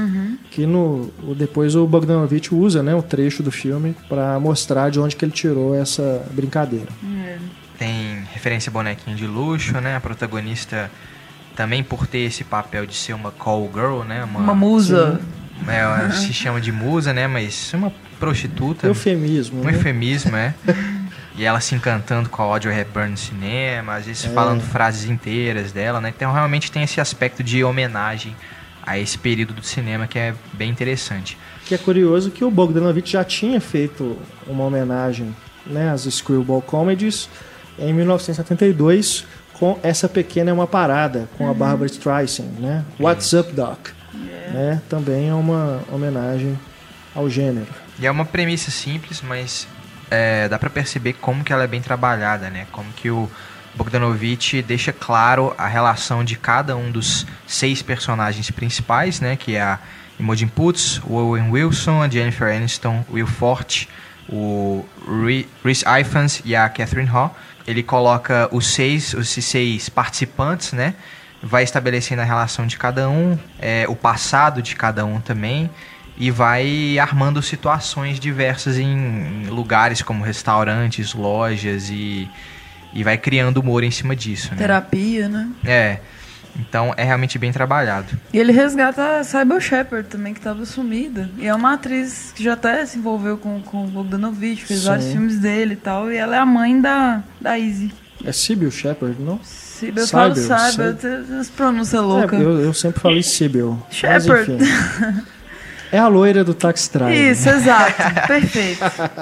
Ela tava sumidona mesmo, né? E acho que tem tudo a ver ele fazer essa, esse resgate, né? Trazê-la pro filme, Uhum. né? Porque tem toda essa questão de homenagem, de lembrar os filmes, né? Antigos e tudo. Acho que é uma participação afetiva, né? Que é pequena, né? Ela interpreta a mãe da É. protagonista, mas é, é legal vê-la, né? Vê-la tantos anos depois. E é, e é bem inoc- um filme bem inocente, assim, é uma comédia, assim, bem inocente, né? Sim, sim. É, no estilo mesmo de bonequinho de luxo, assim. É, e acho que pelo fato da Imogen Putz ser, ser a narradora, né? A gente tá... Essa inocência que ela carrega é passada na história que ela tá contando, né? É. Pra jornalista. Um deslumbramento. Acho que até assistindo, eu pelo menos me senti um pouco desafiada às vezes num sentido de desligar o cinismo, assim, porque ela na narração, ela, ela é até questionada, a narrativa é feita enquanto ela está dando entrevista, né? É. E a jornalista às vezes questiona, mas foi assim mesmo que aconteceu? Aí ela disse, ela fala assim, ah, pode não ter sido, mas é, eu gosto de imaginar que foi assim. Várias vezes ela dá resposta nesse sentido, né? Aham. E aí parece que a gente fica meio pensando assim também, nossa, mas na vida real não, não teria sido assim. Mas a ideia do filme é justamente resgatar essa, essa visão fantasiosa e essa inocência. Então, meio que a gente precisa desligar o nosso olhar de hoje em dia para entrar no clima da, da comédia. É, porque é uma comédia farsesca, né? Então É. tem toda essa coisa do teatro também. Aham. E desse jogo metalinguístico, porque ele faz essa ponte né, o tempo inteiro entre o teatro, né? Porque o Owen Wilson, é o personagem dele, é um diretor de teatro, a menina está querendo se tornar uma atriz, ela faz uma, uma audiência, né, um teste para estrelar a peça dele. É, tem uma situação ali numa uma das cenas que todos os personagens se encontram dentro do teatro. Né? Então ele vai brincando com essas noções também de representação né, o tempo todo, brinca com, esse, com os clichês do gênero também. É. Ele questiona a própria originalidade do trabalho. Sim, sim, essa questão de autoria, né? Isso também é muito legal, é, essa proposta do Bo- Bogdanovich. E também brincar com essas questões de acaso e destino, né? Os encontros e desencontros que acontecem dos personagens, né? Uns com os Várias outros. coincidências. É, e que isso faz parte desse gênero, né? Se a gente for ver essas comédias que ele homenageia, todas têm em menor ou maior grau esse tipo de coisa, esse tipo de situação. Eu acho que se torna um pouco cansativo e previsível essa dinâmica, né, de encontros e desencontros, mas mesmo assim não perde a graça. Tem sempre esse tom de humor, né, é, é, estável, né, do começo até o final. Sim. Lembra um pouco o filme do Woody Allen, né? Lembra Alguns filmes bastante. que ele fez desse tipo de humor do, do Woody Allen, né? O ritmo, a música, né? Essa coisa do grupo de personagens, né? Que, que se encontram ali, que estão que é um pequeno círculo, né? Um núcleo, né? De, de personagens Problemas- vivendo nessa cidade. Problemas de relacionamento, né? É, sim. É. E eu acho que esse- essa questão de questionar a originalidade torna a surpresa final a realmente a cereja do bolo, Não né? é? Que é- Como que é conseguiram excelente. Guardar esse final, que eu fui totalmente surpreendido. É, eu não sei nem se a gente já está estragando, Vai, né? Só de dizer que tem alguma coisa o no filme final. antes. Senão vocês vão ver ter uma experiência estragada. É, não leiam nada sobre o filme. Não leiam nada e assistam né, com a mente fresca. Vocês vão ter uma surpresa maior.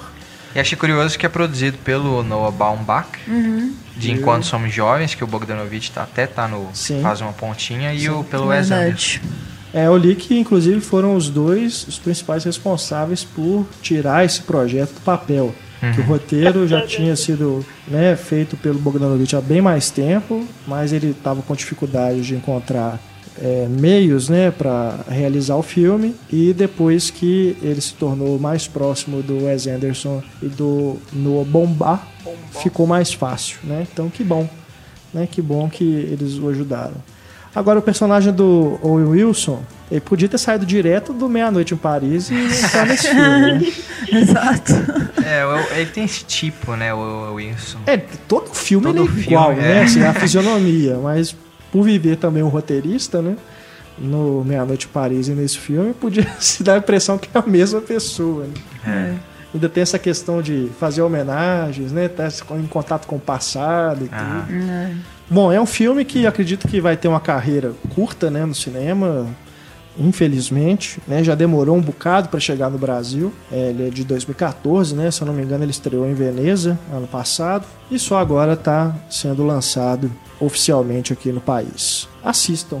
Né? Acho que para quem curte o Bogdanovich, quem curte as comédias malucas, vai ser mesmo uma boa experiência. Aproveitando ainda a presença da Isabel aqui no podcast, eu queria que ela e o Antônio, né, que também assistiu ao filme, comentassem sobre As Hipermulheres, que está disponível no Netflix. A gente fala muito aqui de Netflix, mas de produções é, norte-americanas, né? Lembrando que também tem filmes brasileiros disponíveis no Netflix, inclusive filmes independentes, né? Esse As Hipermulheres foi colocado no catálogo junto com vários outros da Vitrine Filmes, né, distribuidora de cinema independente aqui no Brasil. Fez essa parceria muito bem-vinda com a Netflix e procurem lá, vale muito a pena ver os filmes que estão disponíveis e tomara que entrem mais e mais e mais. Falem, por favor, então, é, meus caros Antônio e Isabel, sobre as hipermulheres para os nossos ouvintes. É, ele é um filme que faz parte do projeto Vídeo nas Aldeias, que é um que forma cineastas indígenas, né? Um projeto bem interessante. O primeiro filme que eu vi do, desse projeto foi o Bicicletas de Nhanderu, não sei se a Isabel já viu. Esse eu não vi. É, mas eu, eu gosto bastante e ele, ele meio que tem uma proposta de contrapor essa questão dos valores tradicionais dos indígenas né, mais velhos e, e mostrar como os jovens estão perdendo um pouco essa, essa parte da cultura, né? E esse As Hipermulheres tem uma temática um pouco parecida, pelo menos em relação a essa preocupação é, é, dos cantos, né? Que, dos cantos que as mulheres querem preservar, que fazem parte da cultura e que parecem que estão se perdendo um pouco, né? A Isabel tinha até comentado pra mim que tinha achado o filme né, um pouco um pouco lento, né? Mas eu, eu senti a mesma coisa que eu senti com o Bicicleta de Nhanderu, que eu acho que essa é uma lentidão que é um pouco proposital, assim, para já que está se documentando a vida dos indígenas, eu acho que encaixa bem, né? Esse ritmo não acelerado, assim, quando você está mostrando o cotidiano daquelas pessoas. Mas o filme tem uma história que é mais um, um fiapo, né? um, um pretexto para mostrar outras coisas. É, a, a história de um tem um, um- um- tem um senhor que está temendo a morte da esposa, né? E aí ele pede para que o sobrinho realize esse ritual, que é o ritual feminino do Alto Xingu, no Mato Grosso, e que e que a única cantora que sabe essas músicas está doente, né? Mas isso assim é bem no inicinho mesmo. E a, a não vol essa história não é muito refletida depois pra frente. Outras questões são discutidas, né? É, o, o filme ele, ele tem três diretores, o que mostra assim bem como é, essa questão de produzir um filme etnográfico, digamos assim, né? O Carlos Fausto ele é antropólogo, o Leonardo Sete já, é- já trabalha com cinema e o Takuma Kuikuro é, é um cineasta indígena que foi justamente formado por esse projeto Vídeo nas Aldeias e ele é da etnia que é retratada no documentário, que são os Kuikuro, né, do Alto Xingu, como o Antônio falou. Então esse ritual, eh, eh, ele seria um ritual em, em que as mulheres eh, fazem esses cantos tradicionais, que essa é a preocupação do senhor que é abordada no início do filme, que esses cantos não se percam, que eles sejam passados adiante, que as, as mulheres mais novas decorem as letras deles, mas ele também é um ritual que ele inverte a lógica de, de hierarquia dentro dos grupos. Então, né, durante o período em que está havendo preparo, as mulheres elas passam a ter um papel de controle dentro da aldeia, elas passam a usar os adornos dos homens, a us- usarem as armas deles, a fazerem as lutas, e, e elas também passam a ter digamos assim, um- uma dominância sexual sobre eles. Elas atacam, entre aspas, os homens e eles têm que se recusar as- o, o, o mai- maior tempo que eles conseguirem aos avanços das mulheres. Então, assim, é bem interessante e mostra muito sobre as tradições dos Kuikuro e também sobre as relações de gênero nesse momento de, de inversão ritual. E, e também, assim, apoiar né, esse cinema que está sendo produzido, principalmente pelo, pelos cineastas indígenas, né, que é muito pouco divulgado. É. E tem sempre essa proposta de, de apresentar talvez um lado que nem todos conhecem, assim, porque afastar um pouco essa visão de indígena como atrasado, ou até uma visão um pouco romântica demais do que é né, a- o povo indígena. E acho que o, o projeto Vídeo nas Aldeias cumpre um bom papel, assim, mostrando como que é realmente, né, o dia a dia, o cotidiano e tal. Bacana, maravilha. Né? Acho que é realmente um filme para todo mundo procurar. Né? No Netflix está disponível junto com, se eu não me engano, o Som ao Redor tá, também está nesse pacote que foi disponibilizado pela Vitrine Filmes. Tem ainda A Vida Secreta dos Hipopótamos, É, também está tem disponível. crítica dele. E o Domésticas, né? Também tá Gabriel lá. Mascaro, né? Que fez o Boi Neon, que acabou de ser premiado no Festival Festival do do Rio. Rio. Doida pra ver o Boi Neon. Ótima oportunidade para quem ainda não viu Domésticos, que é excelente, né? Ótimo Conferir. documentário também, né? Conferir Ainda mais agora que tem se discutido tanto sobre o que horas ela volta. Pois Casa é. bem. Sim, sim, sessão dupla, né? Total. Isabel, muito obrigado pela sua participação mais uma vez aqui no nosso singelo papo de redação. Imagina, eu que agradeço. Acessem o blog estantedasala.com para conferir os textos da Isabel e também leiam a coluna Vestido, o filme, no Cinema em Cena. É, a mais recente foi sobre juventude transviada, não? Que, né, pegando carona aí no nosso podcast em tributo ao James Dean. Beijo, Isabel. Beijo. Até mais. Até mais. Bom, faltou somente um filme para finalizarmos nosso papo de redação. E como agora estamos aqui somente eu, Stefano e Antônio, nós três vimos o filme. Então vamos tomar a liberdade, caro ouvinte, de abrirmos a sessão spoiler. E se você ainda não assistiu, abata antes de entrar, corra ao cinema, né? Corra a qualquer outro meio que você tiver para ver esse filme, né? Dependendo de quando você estiver ouvindo o programa, né? Já pode estar disponível aí em home video. Mas assista antes de continuar ouvindo este programa, pois falaremos sobre o novo filme de Eli Roth com spoilers.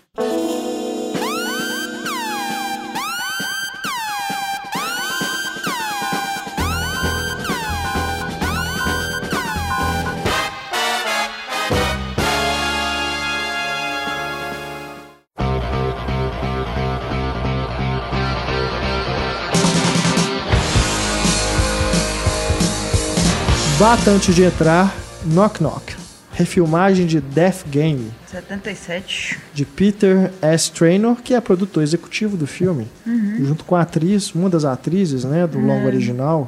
É, mas é um filme, o original, que não fez muito sucesso, não tem, nem, pelo menos eu não encontrei título nem em português para ele. A tradução seria O Jogo da Morte, o Jogo Mortal, o Jogo da Morte. Que basicamente é a mesma coisa né, dessa, desse remake. O sujeito casado, de bem com a vida, com a família, fica sozinho em casa, né, num dia chuvoso. Duas meninas lindas batem na porta pedindo ajuda, né? Elas ficaram perdidas, E aí- Molhadas. e molhadas, né? E aí ele decide, né, ser o bom samaritano e ajudá-las. Só não tinha o Uber, né? Pra ele ligar na época. Na época, É, né? hoje ele chama o Uber Agora lá. tem o Uber. e ele acaba sendo seduzido por essas meninas, não é, não resiste à tentação, né?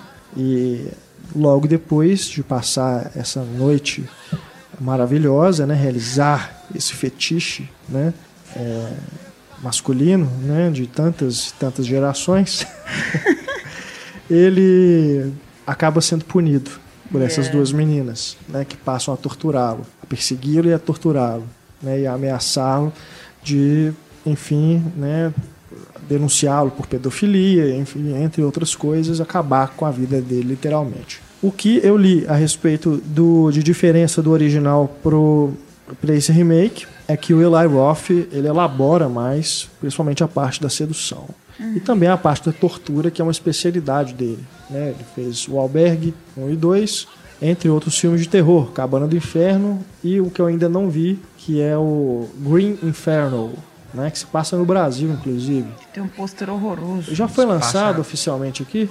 É na Floresta Amazônica. É na Floresta É, Amazônica, mas eu acho que não, não, é no na Brasil, Floresta não. Amazônica do Brasil. É, acho que Entendi. É, seria uma homenagem ao Canibal Holocausto. Né? É, que ele já até fez uma homenagem ao diretor no Albergue 2. Exato. E agora ele faz uma homenagem ao filme. É, esse Green Inferno, ele seria lançado aqui no Brasil, ele passou no Festival do Rio, tudo no ano passado, retrasado, mas eu não sei se já está disponível em home video, mas ele seria lançado no cinema na época. Acho que é Canibais o nome É, em português. Esse é o único que eu não vi ainda do Eli Roth. Um diretor que gosto. Gosto dos dois albergues, mais do segundo, inclusive, do que do primeiro. Também. É, Canibal, o Cabana do Inferno, acho divertido. E esse também achei divertido. O Bata antes de entrar. Porque ele, é- ele é- utiliza muito né, de sarcasmo, de humor negro o tempo todo. Ele é muito divertido mesmo. né? E ele não vai pro gore igual ele vai no albergue, né? Uhum. É. De mostrar aquelas coisas grotescas de violência. Né? Tem a violência aqui, mas ela é mais de agressões. E né? psicológica E psicológicas, também, é. né? A violência psicológica. E o Keanu Reeves está ótimo. Tá maravilhoso. Né? Meu Deus. Tem cenas em que ele tá hilário. É. Aquele monólogo dele, Melhor momento da carreira, assim, né? que ele compara, né, gente? Já que estamos com spoilers free, ó, spoilers liberados, Uhum.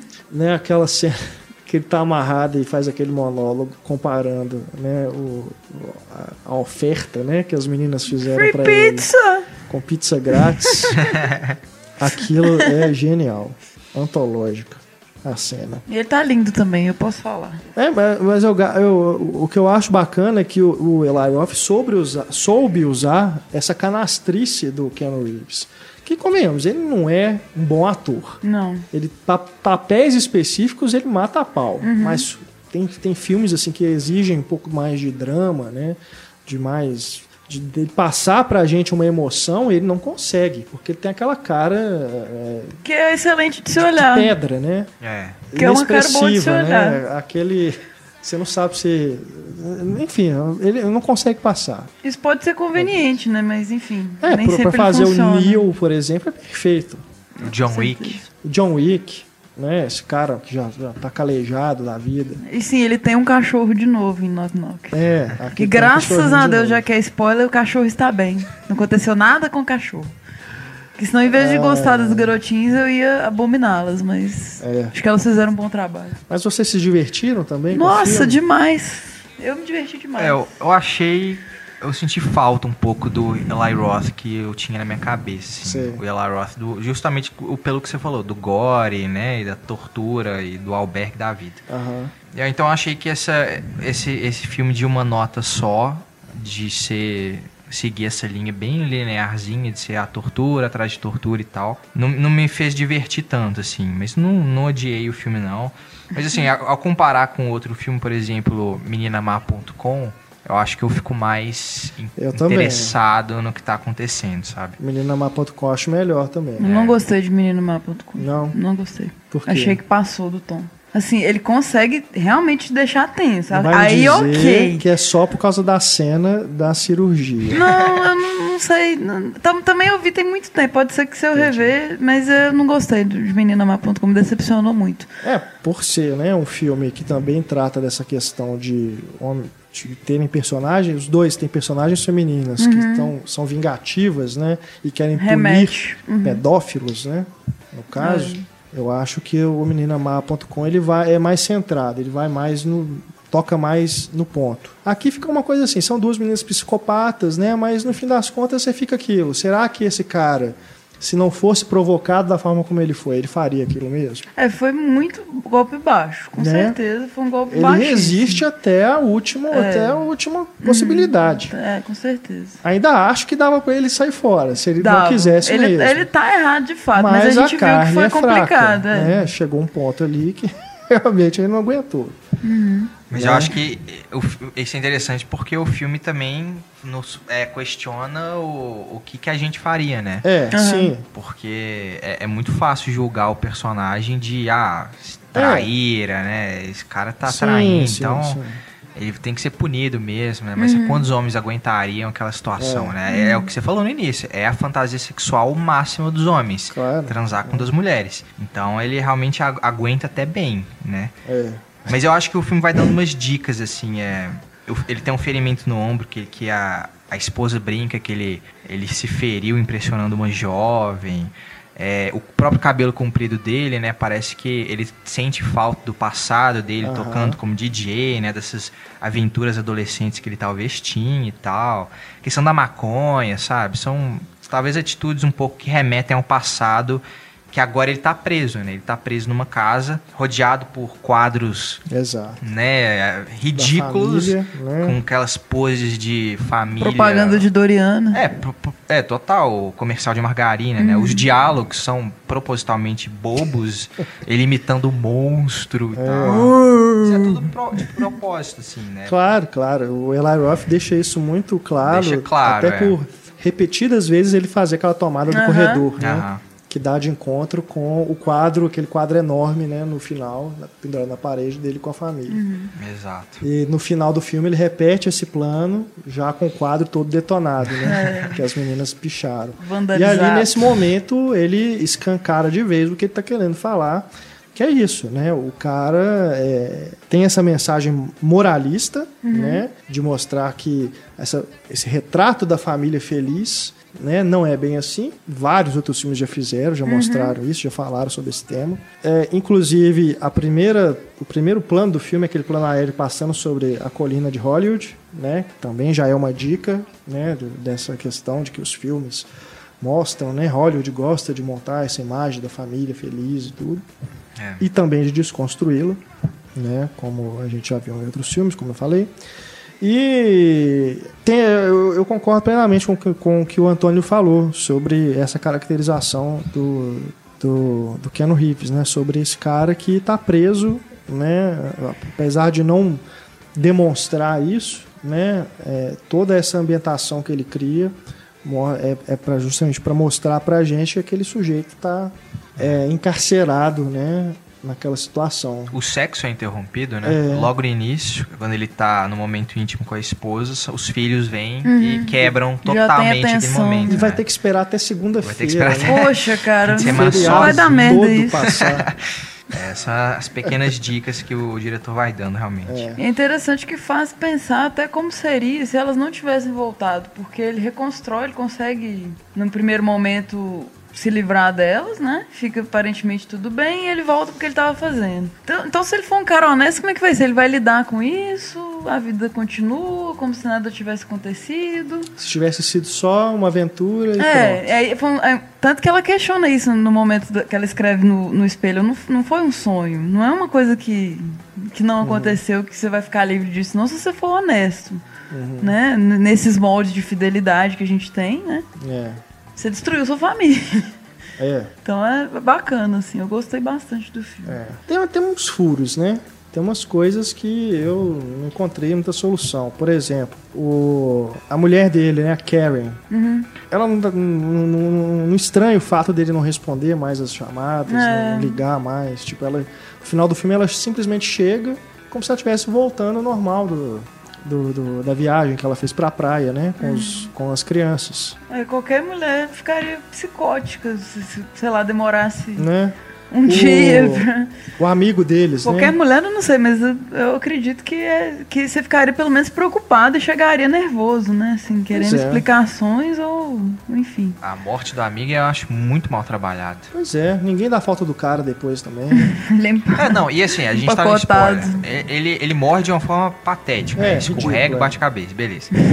Aí elas colocam ele lá naquele um gesso, sei Ele lá, vira a própria obra é, tosca, né? Vira a que obra vai ser lá. levada. E aí escreve um negócio no WhatsApp pra parecer que foi o Ken Reeves É. que matou. E tipo assim, não faz sentido, porque É. depois elas vão Daí. enterrar o cara, não vão matar o Ken Reeves, É, sabe? Não vão sumir com ele. Não faz sentido algum aquilo. pois é. Mas não sei, filme de terror sempre tem essas mortes meio assim, né? Mortes.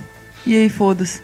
E também tem um vídeo no, Face que, que ele colocou, que eu acho que a mulher com certeza teria tempo de, de ter uma notificação daquilo e não chegar em casa de boa. É, exato, né? sim. tem mais sim. esse furo aí que eu não tinha pensado. Mas essa cena é engraçada. É né? porque ele curte. Ele, Ele clica vai no negócio deletar. pra tentar deletar, ele curte o próprio negócio. Não, o- ah, não, o próprio final mesmo que eu tô criticando aqui, mas a piada é genial, É. né? Que o menino fala, né? Nossa, papai teve uma, fe... deu uma festa aqui. E toca a música do Pixies, que é, os Pixies é sempre maravilhoso, É. independente daquela música ser do Clube da Luta, Raise My É, Mind é, é do do Clube da, Clube da Luta, Luta, é. oficial. Ainda é legal assim, velho. É, não tem certeza, jeito. é. Qualquer lugar que eu tiver que tocar Pixies vai ser lindo. Sim, sim. Agora a piada do Knock Knock, achei, nossa. Knock É. knock eventually. Eventually kill you. Ficou bacana. É massa. As meninas estão bem também, a Lorenza Itzo. É a Lourenço A Ana de é a Armas. esposa do Eli Roth, É, né? sim. Exato, é. E a Ana de Armas. aí. Ela é lindíssima. Muito se eu não me bonita. engano. Só tá com o cabelo destruído propositalmente no filme, mas ela é muito bonita, lourinha também. Nossa. Aliás, o. Não, é. Maravilhosa, são, né? são perfeitas. É, mas eu, eu acho também a Morena mais Uhum. bonita. Agora, o- os corroteiristas, né, o Guilhermo Amoedo e o Nicolás Lopes, eles trabalharam com o Eli Roth em Aftershock, que é um filme de terremoto, um filme de desastre, né? Que o Eli Roth, se eu não me engano, ele é corroteirista e ator do filme, que é dirigido pelo Lopes. Ainda não vi, né? Mas eu sei que a parceria entre eles surgiu a partir desse projeto. E o Knock Knock, ele foi rodado no Chile. Ó, Aquilo tudo ali no Chile, Poxa. né? Porque quando ele, como ele começa É. ali com aquele plano sobre Hollywood, Uhum. né? É lógico que é pra passar pra gente a ideia de que o filme se passa em Hollywood. usar a casa, a locação. Mas me enganou muito, né? É. Porque aquela ambientação ali parece realmente as casas, né? Aquelas casas luxuosas lá, lá de Hollywood. Mas é tudo feito no Chile, cara. A, a loirinha, né? A Ana de Armas, ela, se eu não me engano, ela é cubana. Ó, Ela até ela fala em. A mulher dele também, a, É, as a duas, Karen, né? no filme a mesmo, elas Inácia têm Alamanda, essa... ela é espanhola. É, Eles Isso no têm filme toda tem essa... também, é. É, é Elas curioso, falam né? em espanhol e É. tal. Mas isso mostra também que o Eli Roth ele meio que se tornou persona não grata em, em Hollywood mesmo. Hum. Pra ele não conseguir mais financiar os filmes dele lá. Porque esse filme é coprodução com o Chile, né? Foi rodado no Chile, mas também tem essa parceria aí com os cineastas é, chilenos. É porque o Albergue ele não foi Não um foi. sucesso, né? É, Ah, não foi. eu acho o Ah, Albergue um- terrível. O 1 e o 2 são os únicos filmes dele de estúdio mesmo, né? E o Cabana do Inferno, claro. Mas depois, o que, que ele conseguiu fazer? Em, com estúdio mesmo? Nada. Acho que ele chocou muito, né? Incomodou muito. Porque realmente são filmes que causaram muito debate na época, né? A respeito da pornografia da violência, né? Que eles chamam. É, misoginia também, É. vários probleminhas. Que Ele foi pode ser ator, uma, né? uma resposta também, né? a Essa misoginia, de certa forma. No- Colocar essas duas mulheres fazendo isso, assim. Eu não acho de. Eu, eu não vou entrar muito no tema aqui, questão de tempo, porque a gente está falando de outro filme. Uhum. Mas eu não acho que os problemas que o Pablo, inclusive, levanta né, sobre o Albergue sejam problemas assim que o Eli Roth, que, que mostra que o Eli Roth é uma pessoa misógina e tudo. Acho que tudo Chega é a esse questão de contexto. Na minha visão, é tudo questão de contexto. E o segundo filme do Albergue, eu, eu encaro justamente como uma resposta dele a essas críticas. Exato. É, Logo no início, e né? acho ó, o filme mais bem resolvido também. Não é só por isso que eu gosto, não, mas eu acho um filme mais bem resolvido. Também Ah, não, eu gosto penso muito nesse mais. como uma resposta, talvez. Uma reafirmação. Não sei, É, não vi o dois, não quis ver o talvez. dois, não. É. É engraçado que no início é bem. A gente falou de Love aqui, a questão do- de filmes pornôs. O início é bem um filme pornô mesmo. né? Tipo, a mulher viaja com os filhos, chega os gatinhos e de repente Ah, é, chega naquele é. ponto, total Se fosse trama um de filme, pornô. Se fosse assim. um filme pornô, ia, ia acabar ali. Acaba ali, Passou a próxima cena. resolveu, corta, acabou. Aí o corta filme. pra praia, Fim. corta pra praia, a mulher dele encontra com Um outro cara. Um outro ah, cara. legal, legal. tipo aquele cara dos sonhos do Divertidamente, assim, que tá na cabeça dela, ela encontra ele lá. Ai, ai. Aí depois muda pra outra cena. Aí é o cara lá, o, da, da van, na van que ele ia buscar. Nossa senhora. Aí pode, ser, pode ir pro, pro pornô gay, assim, porque o cara, o cara é gay. Aí agrada todos os públicos. É? Verdade, ele é. Perfeito, cara. Muito bom. E assim, é, é, eu gostei do figurino do filme também, ironicamente. É, já que a Isabel não viu ainda, tem aquela roupa toda brilhante da Lourinha e a, a Morena tá vestida meio Alex de laranja mecânica, assim, com suspensório. Tipo de branco, assim, parece uma sutilzinha referência. Mas e isso aplicando depois, violência. né? Isso, isso- é, É, mas na na época do É. que, ela, que eles fazem o show de, de auditório com ele, com, que, que coloca um volume alto, ela tá bem Alex ali. assim. Na época, parece que, tipo, né? Tem um tempão, assim. É, depois, mais não, tarde. entendi. É depois no filme. É, quando elas chegam na casa, Quando elas elas estão voltam. com aqueles. é. Aí elas pegam uma figurinos de roupa. piriguete. Sim, primeiro elas estão terríveis, né? Pi- Piriguete. Aí depois elas usam só roupão. Isso, que é a parte mais figurino pornô, né? Que é o roupão. Aí depois elas pegam maquiagem, tudo da mulher É. dele, elas devastam tudo, assim. Não, e tem aquela cena perturbadora que a menina coloca a roupa da filha dele. Nossa, da calcinha, o negócio Nossa, da aquilo Que é- isso, cabuloso. é pesado, hein? Bem pesado. Cruz credo. Terror psicológico total. Enfim, não, eu acho que no fim das contas, né, com seus altos e baixos, é um filme que sobrevive. É, vale, vale dar conferida. Nem que seja pelo monólogo da pizza grátis. Free pizza! É isso aí, vamos finalizando o nosso papo de redação combo 4849. Temos aí, né, mais um programa chegando para vocês na próxima semana e mais lançamentos para comentarmos no próximo papo de redação. Teremos aí pela frente a Colina Escarlate, é, entre outros, né, entre outros lançamentos. Mr. Holmes com Ian McKellen, né, fazendo aí o Sherlock Holmes idoso e a gente vai acrescentando mais filmes à pauta. Muito obrigado, Antônio. Valeu. Muito obrigado, Stefania. Valeu demais. Muito obrigado a você, querido ouvinte. Muito obrigado a você, querido colaborador do Cinema em Cena. Você que é nosso assinante, tem acesso antecipado ao nosso programa. Deixe seu recado pra gente aí na página do podcast. E você que também quiser entrar em contato com a gente por e-mail, é só escrever para cinema.cinemaencena.com.br. Também tem o nosso Twitter com a hashtag podcast CSC, Instagram, Instagram. Facebook, esses são os nossos canais de contato. Um grande abraço, até a próxima semana. Tchau.